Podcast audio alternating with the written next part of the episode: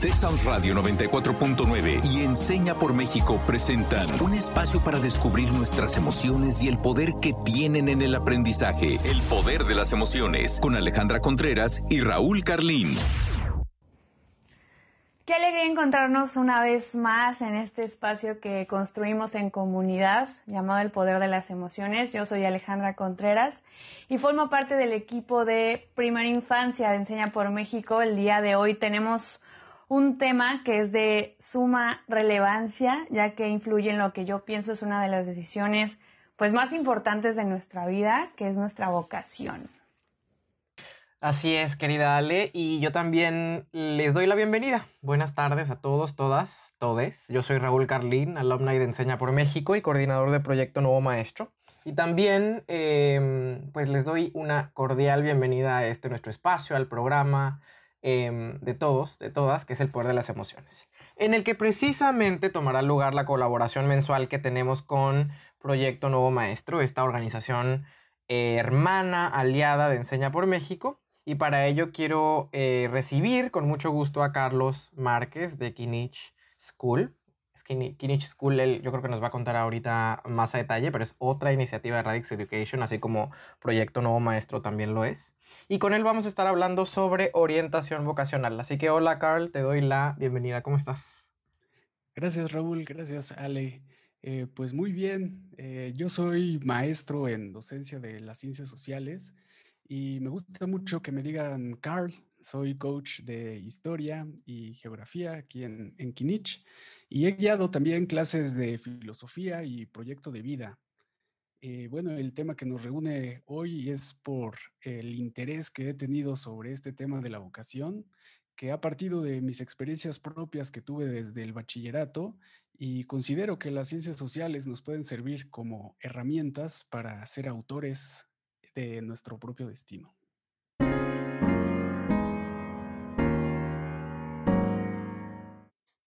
Muy bien, pues el día de hoy, para comenzar, les tengo la siguiente pregunta. Raúl, Ale, ¿cómo se sienten hoy con respecto a su trabajo? Me encanta la pregunta. Eh, la verdad es que me siento muy feliz y agradecida de haberme inclinado por el área educativa, por haber encontrado Enseña por México, porque cuando yo iba terminando la carrera de psicología, sabía que me gustaba trabajar con los niños y niñas, pero pensé que me iba a ir más por el área clínica, clínica hospitalaria, hice mi servicio en el psiquiátrico infantil, entonces estaba mucho en ese tipo de temas y de la nada llegó la, la educación y cambió todo el plan que, que me había ideado en mi mente. Eh, me enamoré completamente de esta iniciativa de incentivar el aprendizaje desde la primera infancia, desde una perspectiva en donde pues el estudiante fuera el protagonista, donde su voz marcara la pauta para aprender a través del juego, la exploración, las habilidades socioemocionales. Entonces yo creo que encontré ese lugar perfecto en donde podía fusionar la psicología y la educación. Y creo que este trabajo terminó de definir esa, esa vocación en mi vida. Hoy estoy segura que quiero seguir por este camino. Ya se van a acabar mis dos años como profesional de Enseña por México y quiero seguir aquí porque cuando encuentras sentido a lo que haces y te llena todo, todo lo que haces día a día, pues ahí es, ahí es donde te tienes que quedar y donde tienes que seguir sumando esfuerzos para tú crear el cambio que quieres ver en las comunidades. Pero también quiero escuchar cómo vive Raúl esta pregunta, cuál fue su experiencia. Em, pues la verdad es que cuando te escucho, Ale, em, me siento muy interpelado, muy convocado por tu experiencia, porque creo que es similar a la mía y te voy a contar por qué, y a todos y a todas en casa. La verdad es que creo que de alguna manera me sucedió básicamente lo mismo, es decir, yo estudié leyes, estudié la carrera de derecho, soy abogado, porque cuando estaba en la prepa, este, este momento de tránsito en el que uno... Eh, está dejando de ser adolescente y se, está a punto de convertir en adulto con todo lo que eso implica, surgen muchísimas preguntas sobre hacia dónde em, se dirige el rumbo de, tu vida. Entonces, yo en la prepa comencé a hacer activismo por los derechos humanos, me di cuenta que em, eran una pasión, una una, algo, que, algo que me importaba mucho, que me interesaba mucho, y, si bien desde pequeño tenía muy claro que em, me gustaría estar en el futuro involucrado en el mundo de la educación, no tenía tan claro cómo llegar a esa ruta, cómo, cómo lograr ese involucramiento. Y entonces pensé que quizá la ruta más estratégica para llegar a estar involucrado en este mundo de la educación era estudiar primero cualquier otra cosa, luego hacer posgrados y a partir de ello poder ser docente em, de esa rama del conocimiento. Entonces, como también sentía una enorme pasión por los derechos humanos, decidí estudiar leyes para poder especializarme en este tema, en los derechos fundamentales. Les cuento que poco después de haber entrado a la universidad, yo entré a la universidad en agosto del 2014, en septiembre del, 2014 sucedió la desaparición forzada de los 43 estudiantes normalistas de Ayotzinapa, este suceso que marcó la vida política y social del país que ustedes deben recordar. Y, este suceso recuerdo que despertó realmente, verdaderamente mi conciencia política, social, lo cual me lanzó por completo a la calle. Me, vi en la calle haciendo activismo eh, un día sí y otro también. Em, y eso, digamos, me fincó en la idea de seguir trabajando los derechos humanos. Pero justo cuando estaba por egresar de la licenciatura en 2018, ahora la pregunta fue, ¿cómo me dedico a los derechos humanos en un país como este? ¿En cuál de todos esos derechos humanos me quiero enfocar? Y recordé ese, mm, ese imperativo que sentí desde pequeño de dedicarme a la educación porque veía ahí una ruta para la transformación social de mayor envergadura, eh, más de largo plazo. Por eso, eh, justo cuando estaba por graduarme, además llegó a mis manos la convocatoria también del programa de liderazgo de Enseña por México, eh, la cual me atrajo, ¿no? Supuso para mí, creo, la oportunidad perfecta para involucrarme en el mundo de la educación sin haber estudiado algo relacionado a ella, porque creo que una vez que em, te gradúas eh, como profesional y te quieres involucrar en el mundo de la educación, te quieres insertar en el mundo de la educación, también uno eh, enfrenta muchas barreras y creo que em, esas barreras, Enseña por México, te permite desmantelarlas. Así que, em, pues lo demás es historia. Evidentemente hice el programa de liderazgo de Enseña por México y luego me quedé trabajando en la educación. Ahora, desde mi rol como coordinador de Proyecto Nuevo Maestro, trabajando con las comunidades educativas. Em, y para contestar muy puntualmente lo que plantea Carl, pues me siento muy feliz, muy contento y satisfecho eh, con mi trabajo en este momento de mi vida, pero también muy ávido de seguir creciendo en este campo. ¿Qué, opinas de nuestras respuestas, querido Carl? Pues los escucho justamente satisfechos. Eh, ¿no? Se, nota en el todo de su voz que han tomado una decisión correcta al estar aquí eh, acompañándonos en, el ámbito educativo. Y me parece muy interesante eh, esta cuestión que mencionas, Raúl, como de ver ese camino hacia dónde quiero llegar, ¿no? Quizá me interesa la educación, pero pues igual primero estudio leyes, ¿no? Porque es otro, otra rama que también me interesa e igual puedo, puedo inmiscuirme por, por ese lado.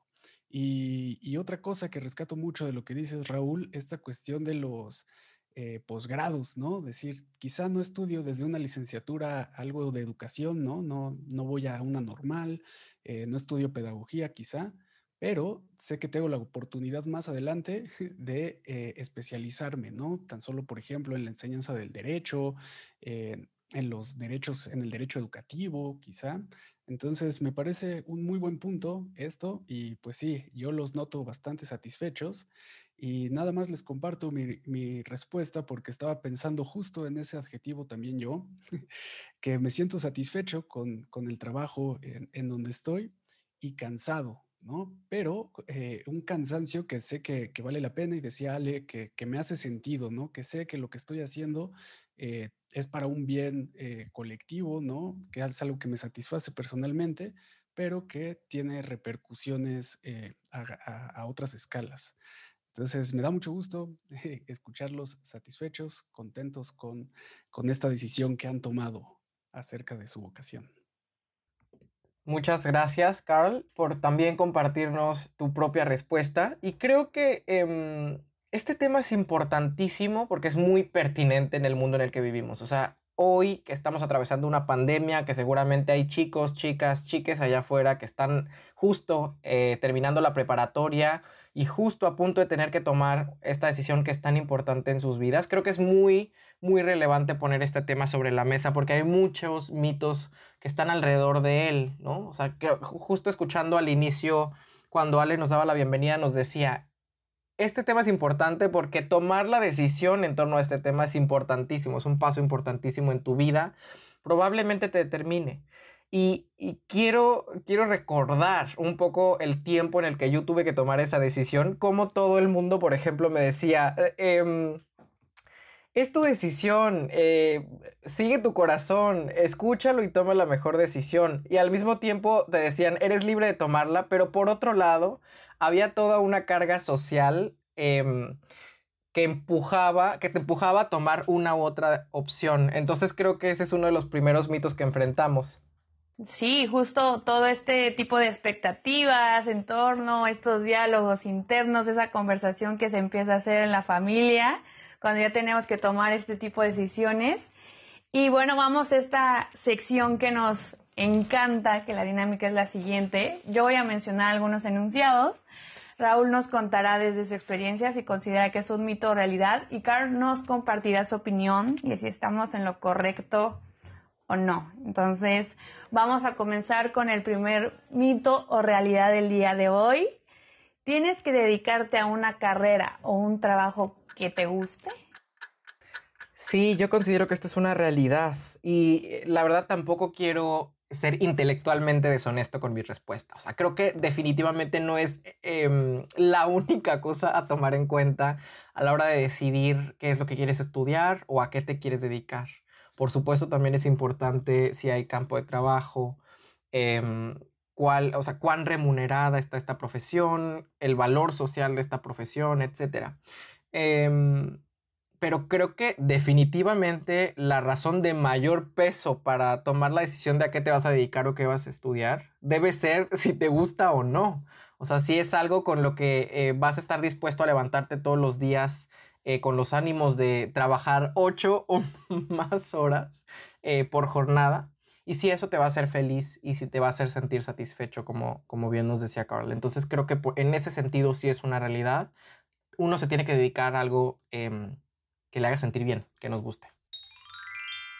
Sí, coincido totalmente con, con Raúl. Esto, más que un mito, es una realidad, ¿no? Eh, como dices, porque nos tenemos que dedicar a ello varias horas al día por, periodos prolongados de tiempo, ¿no? Y pensaba también algunas ocasiones en que tal vez tengamos que trabajar en algo que no nos gusta tanto, incluso para lograr ese trabajo que sí nos gusta un montón, ¿no? Entonces, como también saber mediar un poquito en, eso, ¿no? quizá eh, unas de cal por unas de arena algunas veces, pero sí procurar que sea algo que al menos no nos desagrade, ¿no? Que, sea algo que lo pasamos bien, que podamos aprender de, esa experiencia, pero sí, sí hay que, hay que seguir el corazón, como muchos te dijeron, Raúl, y eh, ir hacia eso que, nos guste. Concuerdo con ustedes completamente, es importante pues ser sincero con uno mismo, eh, a veces silenciar estas voces del juicio y tener también los ojos bien abiertos porque cuando a veces decidimos una carrera que no nos llena tanto, llegan todas estas cuestiones de depresión, de suicidio y cosas un poquito más complicadas. Entonces, eh, sí cuidar ese tipo de decisiones tan determinantes. Eh, siguiendo por esta línea, quiero decirles una frase que yo estoy muy segura que más de uno hemos escuchado y que necesito saber si es un mito o realidad. Entonces, ayúdenme a definirlo, porque también a mí me lo dijeron. Si estudias eso, te vas a morir de hambre. Primero quiero saber si lo escucharon alguna vez, alguno de ustedes dos, y si sí, si creen que es un mito o realidad. Sí, sí, yo también. Yo, yo les he contado en múltiples ocasiones que estudié música desde muy pequeñito, tenía seis años, eh, cuando comencé a estudiar música paralelamente a, mi trayectoria académica que siempre les cuento. Em, y justamente en la preparatoria me pregunté muy seriamente si quería estudiar música en la carrera y si posteriormente me quería dedicar a eso de manera profesional. Y definitivamente es algo que escuché. Luego em, me planteé estudiar filosofía y fue todavía peor. porque es ese tipo de carreras en donde la gente te pregunta, y si estudias eso, ¿a qué te vas a dedicar? ¿No? O sea, como, como si no hubiera campo de acción, como si no, como si no pudieras hacer... Eh, no, y aparte, eh, incluso a veces a esa frase le ponen un apellido, ¿no? ¿Qué vas a hacer eh, estudiando filosofía además de ser docente? Como si ser docente tuviera un valor social negativo. Y creo que es importante decir esto porque Em, es un mito. O sea, uno puede trabajar cuando ah, uno tiene que investigar, por supuesto, el campo de trabajo, el campo de acción que existe en la profesión que uno decide, pero también voy a decir que en un cierto sentido es realidad en, el, en, el, en, en términos de que tampoco podemos tapar el sol con un dedo y negar el hecho de que hay eh, profesiones que están desvalorizadas, que están infravaloradas, y en ese sentido, em, que también el sueldo no se alinea con el, con el valor social. Creo que la docencia es uno de esos ejemplos en muchos sentidos. Muchos y muchas docentes están, em, están siendo subvalorizados eh, en nuestra sociedad, están siendo infravalorados en nuestra sociedad y están siendo, hay que decirlo, con toda la honestidad y la autenticidad, están siendo mal pagados. Y, yo creo que eso puede desincentivar a las nuevas generaciones a tomar una u otra opción. Entonces creo que hay que alzar la vara en ese sentido y por eso creo que esto es un mito y una realidad a la vez. Coincido con, contigo, Raúl, es un mito y una realidad, ¿no? Y creo que vivimos tiempos en los que pues casi, casi estudies lo que estudies, eh, pues siempre vas a necesitar un ingreso extra, ¿no? Vas a necesitar hacer alguna otra cosa para eh, completar ese, ese ingreso económico, ¿no? Eh, no, no sé si, si esto de te vas a morir de hambre es, es una exageración social, ¿no? O sea, de eso te vas a morir de hambre, no creo que no, pase en muchas profesiones. Y a mí me pasó igual que a ti, Raúl, eh, eh, y aún un poquito más porque era una carrera que nunca nadie conoce. Yo hice la licenciatura en estudios latinoamericanos entonces, cuando digo, ah, yo estudio la licenciatura en estudios latinoamericanos, es como, ¿y eso qué? Y, y, justo esta, este valor social del trabajo, ¿no? ¿Y qué vas a hacer? O sea, además de dar clases, o, sea, ¿qué, ¿qué, puedes hacer? Y ahí entra un montón la, la, iniciativa propia, que es bien importante al momento de tomar una decisión eh, respecto a, lo que nos vamos a dedicar, porque eh, yo entré convencido a estudios latinoamericanos que podía innovar en el campo de trabajo. Entonces, gracias a los estudios latinoamericanos me estuve dedicando mucho tiempo al marketing, a hacer investigación para, para marketing, a, redactar cosas de, publicidad. Eh, entonces, como que casarnos solamente con la idea de que si estudio eso, pues si estudio filosofía, si estudio estudios latinoamericanos y no sé qué sea eso, pues va a ser difícil que encontremos mayores oportunidades en el, en el campo laboral. Pero eh, pues sí, no, no, nos moriremos de hambre y más vale que, que sí nos guste. y si nos gusta mucho, pues aceptaremos tal vez algunas, algunas hambrunas. Justo encontraremos la manera de hacerlo posible. Me pasó como ustedes, yo cuando empecé a investigar, leí estos rankings de las carreras peor pagadas y veía psicología así en letras grandes igual, entonces me siento muy familiarizada con lo que dicen y yo pensaba, bueno, pues si es de las peores pagadas, tendré que tener varios trabajos o tendré que innovar, tendré que hacer eh, un negocio de eso, pero justo encontrar la manera. Muchos creemos también que al inscribirnos o graduarnos de ciertas carreras ya es una decisión que te ata de por vida e incluso pues nos limita a realizar solamente cierto tipo de intervenciones. Por eso quiero cerrar esta sección preguntándoles, ¿solo puedes elegir una opción académica o laboral. ¿Qué piensan? Eh, no, que eso es absolutamente un mito y yo creo que este es mi, mi desmitificación favorita, porque creo que es algo justamente em, que está muy arraigado en el, en el, imaginario colectivo, ¿no? E incluso justamente hace, que, hace rato que estaba recordando eh, mi proceso em, como estudiante de preparatoria que estaba a punto de tomar la decisión de que iba a estudiar en la carrera, recuerdo que precisamente eh, mucha gente me decía, aguas con la decisión que vas a tomar, porque es una decisión para toda la vida, ¿no? O sea, es un, un poco lo, la sociedad hacia donde nos empuja, es hacia el arraigo.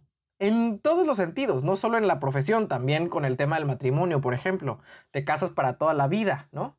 Eh, te mueres y te mueres para toda la vida. De eso se trata la sociedad. Pero justo creo que ese es uno de los grandes mitos porque em, si hay algo que cambia en este mundo, son los gustos humanos. O sea, esa es una de, de, de nuestras características, creo yo, más bellas de los seres humanos, ¿no? Em, su ductilidad. Es decir, que, que, que, nos, que amanecemos siendo distintos a como nos fuimos a dormir la noche anterior. Entonces, si tu vocación depende de aquello que mueve tu corazón, de aquello que te apasiona, pues los seres humanos nos van apasionando cosas conforme vamos creciendo y como conforme van pasando los años. Entonces, creo que es muy importante em, que las, los, les jóvenes que nos están escuchando en este momento de prepa, no sientan, sí, asuman que es una decisión muy importante, pero que no sientan Em, que la decisión que van a tomar en términos de la profesión que van a elegir es em, irreductible, es inamovible o que es inmutable en el futuro. Entonces yo les diría, no, la profesión no nos ata em, de por vida, uno, y dos, no es solo una cosa la que uno puede hacer como profesional. O sea, los seres humanos tenemos otra característica importante que es que somos multitasking. Entonces, eh, más bien yo diría, hagamos una exploración de todo aquello que podemos, queremos y nos gusta hacer. Y hagámoslo todo, sin etiquetas. Así es, sin etiquetas. Y eso es a veces un tanto difícil, ¿no? Me hiciste recordar esos viejos tiempos de, pues, tú naciste en familia de zapateros y zapatero serás, ¿no? Eh, creo que es justamente esta idea, este otro extremo, no solo elegir una opción académica, creo que también a veces trae mucha frustración eh, en los estudiantes porque quizá entraste a una carrera, seleccionaste, quizá pasaste un proceso de decisión eh, bien hecha y dijiste, sí, voy a estudiar esto, y a la mitad de la carrera te das cuenta que quizá eso no era lo que pensabas, no era como imaginabas, quizá no se hacen las cosas que creías que ibas a hacer. Y puede ser muy frustrante ya haber pasado dos años, ¿no? O, tres semestres en una, en una carrera y que te des cuenta que no era lo tuyo.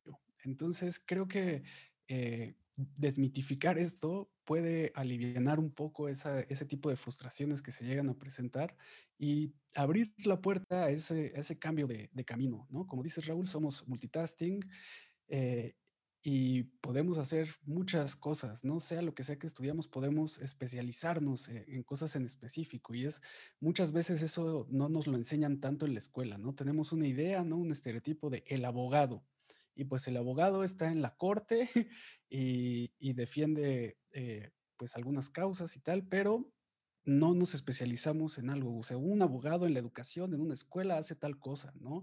Un abogado de derechos humanos en tal otra, ¿qué hace? ¿no?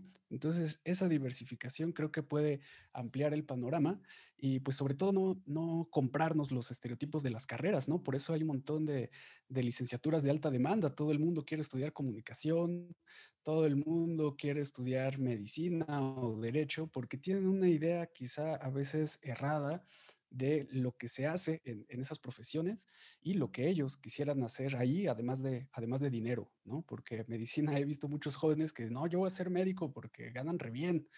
Y pues hay médicos que pues no, en realidad no ganan re bien, ¿no? Pero quizá eso sea su pasión, ¿no? El, ayudar a la gente. Entonces, podemos eh, ampliar nuestro panorama vocacional y si nos gusta el derecho, si creemos que eso es lo nuestro, si creemos que la comunicación, y pues ahí la oferta educativa es vasta, es muy vasta y pues vaya, o sea, podemos recitar que cinco carreras que sabemos que existen de, las más de 100 que, que se ofrecen en el país, ¿no? De acuerdo completamente. Y sí recalco esto, o sea, esto, es uno de los aprendizajes que estoy, eh, a los que estoy llegando el día de hoy junto con ustedes, ¿no? Esta, ¿quién, ¿Quién está peor? quien a la mitad de la carrera que está estudiando se da cuenta que no es lo suyo y se decide a cambiarse a otra. O la persona que a la mitad de la carrera que está estudiando se da cuenta que no es lo suyo y ahí se queda. Em, quiero preguntarles, ¿quién está peor? Y para nuestra sociedad, en teoría, ¿quién está peor? O sea, creo que la sociedad de alguna manera nos suele eh, encasillar, nos, coloca una camisa de fuerza, ve como un signo de inmadurez, de, insensatez, de indecisión, em, el hecho de cambiarse de carrera, de, mudar de gustos, eh, y creo que es algo que tenemos que ir superando. Eh, eh, que, como sociedad tenemos que ir madurando, porque creo que está bien, bueno, no, está bien cambiarse 30 veces de carrera, sobre todo porque eso también implica eh, gastos de tus papás y demás, etcétera. Pero creo que es importante, em, en la medida en la que es un, es un tema importante en tu vida, o sea, es a lo que te vas a dedicar en tu cotidianidad, también es importante buscar para encontrar qué es aquello que, que realmente te gusta, que realmente te apasiona. Y eso es lo que quiero compartirles yo el día de hoy sobre lo que es bloqueo, ¿no?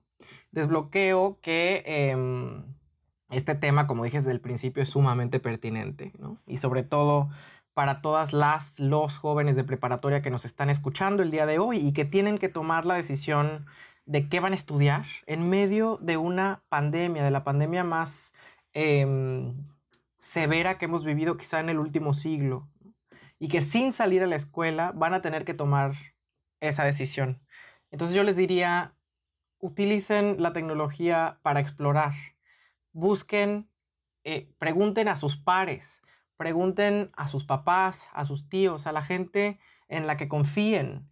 Em, pídanles opciones, investiguen sobre distintas profesiones, em, exploren. Ese es mi, mi consejo el día de hoy, exploren. Y quiero mandarles precisamente ese mensaje. Sí, piensen estratégicamente qué carrera quieren estudiar, definitivamente en función también del campo de acción del trabajo, en, función de la remuneración económica que están esperando tener, pero que sobre todo escuchen y sigan a su corazón. Ahí voy a ya a sonar como el adulto que también me, me, me dijera que debía seguir a mi corazón cuando yo iba en prepa, así lo voy a hacer ahora sigan a su corazón y estudien la profesión que les va a permitir levantarse, insisto, todos los días, con ánimos de trabajar en lo que realmente les hace felices. ¿Qué, qué desbloqueas tú, querida Ale? Pues igual que tú, que es un tema muy importante, eh, pero no solamente abordarlo en los últimos años de preparatoria o en la adolescencia. Desde mi punto de vista, creo que debemos de diseñar espacios como agentes educativos, como cuidadores primarios desde la primera infancia en donde los niños y niñas puedan explorar justo sus intereses, eh, donde se les haga saber que pueden ser y hacer lo que quieran. Creo que eso es algo elemental y que nos está fallando, que ellos sepan que no se deben delimitar por su género, que sigue existiendo opiniones o expectativas de los demás. Eh, si les enseñamos a conocerse y a identificar estas actividades que les llenan y les apasionan, Puede ser que cuando crezcan y lleguen a la preparatoria, pues sea más sencillo tomar esta decisión, esta profesión que van a seguir. Y también es elemental hacerles saber que si se equivocan, no es el fin del mundo y que si terminan haciendo algo completamente diferente, tampoco es el fin del mundo, que pueden especializarse y en ocasiones encontramos nuestra vocación en los lugares y momentos pues menos esperados alineado esto, yo quiero compartirles que sigue abierta la convocatoria de primera infancia para Nuevo León. Los invito a que se echen un vistazo a ver qué les parece, vean de qué se trata y qué tal y se llevan una sorpresa como nos la llevamos Raúl y, yo, Raúl y yo, que es lo que nos hace coincidir aquí. Pero también quiero saber, Car, ¿con qué te quedas tú el día de hoy? Eh, bueno, pues yo he desbloqueado una motivación por escucharles tan eh, animados y satisfechos con el trabajo en la educación. Es algo que definitivamente inspira a seguir adelante. Y un tanto también retomando la idea de, de Raúl y también tuya, Ale, esta cuestión de la corazonada. Yo les invitaría a que sea una corazonada bien informada, porque eh, si formamos estudiantes desde pequeños que, sepan investigar, que sean curiosos, pues van a encontrarse con un montón de, de planes de estudio, ¿no? De programas de estudio en las universidades que pues eso fue a mí lo que me hizo decidir estudiar algo tan raro como estudios latinoamericanos. Yo tampoco sabía que existía, entonces me metí a ver planes de estudio, a investigar y descubrí que era una carrera que reunía todo lo que yo quería estudiar. O sea, no tuve que decidirme o por historia o por filosofía o por literatura, sino que lo juntaba todo y dije, pues claro que aquí soy, ¿no? Y eso no lo, no lo habría descubierto si no me hubiera metido a investigar eh, los planes de estudio. Y creo que esa es una clave muy importante que, dar a, los más jóvenes, porque eh, muchas veces nos vamos solo con el, pues he oído que en esta carrera hacen tal cosa, ¿no? Eh, me han contado, conozco un tío que se dedica a eso, igual me puede dar chamba ahí en su empresa. Y, pues yo creo que la, corazonada, bien informada, puede, puede hacer un, un gran cambio. Y pues bueno, por último también eh, les quisiera desbloquear eh, un, proyecto que, en el que he estado trabajando que se llama OVO, como huevo en portugués, y es de orientación vocacional. Entonces, pues quisiera invitarles a, registrarse en bit.ly diagonal curso guion OVO, con V, OVO, en bit.ly diagonal curso OVO para obtener un descuentito en esto de la orientación vocacional y eh, pues continuar abriendo, abriendo este debate, abriendo el panorama para, para los jóvenes. Muchas gracias. Gracias a ti. Y para nuestra audiencia, la pregunta del día de hoy, ¿qué es todo aquello que hay que tomar en cuenta a la hora de decidir qué quieres estudiar y a qué te quieres dedicar? Y nuestra frase el día de hoy de Nicolás Verdayev la libertad en la vida social debe dar a todo hombre la posibilidad efectiva no solo de cubrir las necesidades de su existencia, sino la posibilidad de manifestar sus energías creadoras y de realizar su vocación. En resumidas cuentas, lo que nos decía Carl, una corazonada bien informada. Yo soy Raúl Carlín este ha sido un episodio más del Poder de las Emociones. Gracias Ale, gracias a todos y todas en casa y gracias Carl y hasta la próxima. Yo soy Alejandra Contreras, gracias por escuchar un episodio más del Poder de las Emociones. Gracias, Car. Gracias, Raúl, por esta conversación. Un gusto estar con ustedes y gracias por abrir este espacio para la orientación vocacional. Raúl, Ale, hasta pronto. Texas Radio 94.9 FM y Enseña por México presentaron El Poder de las Emociones. Te esperamos en nuestra próxima emisión, el próximo miércoles en punto de las 4 de la tarde.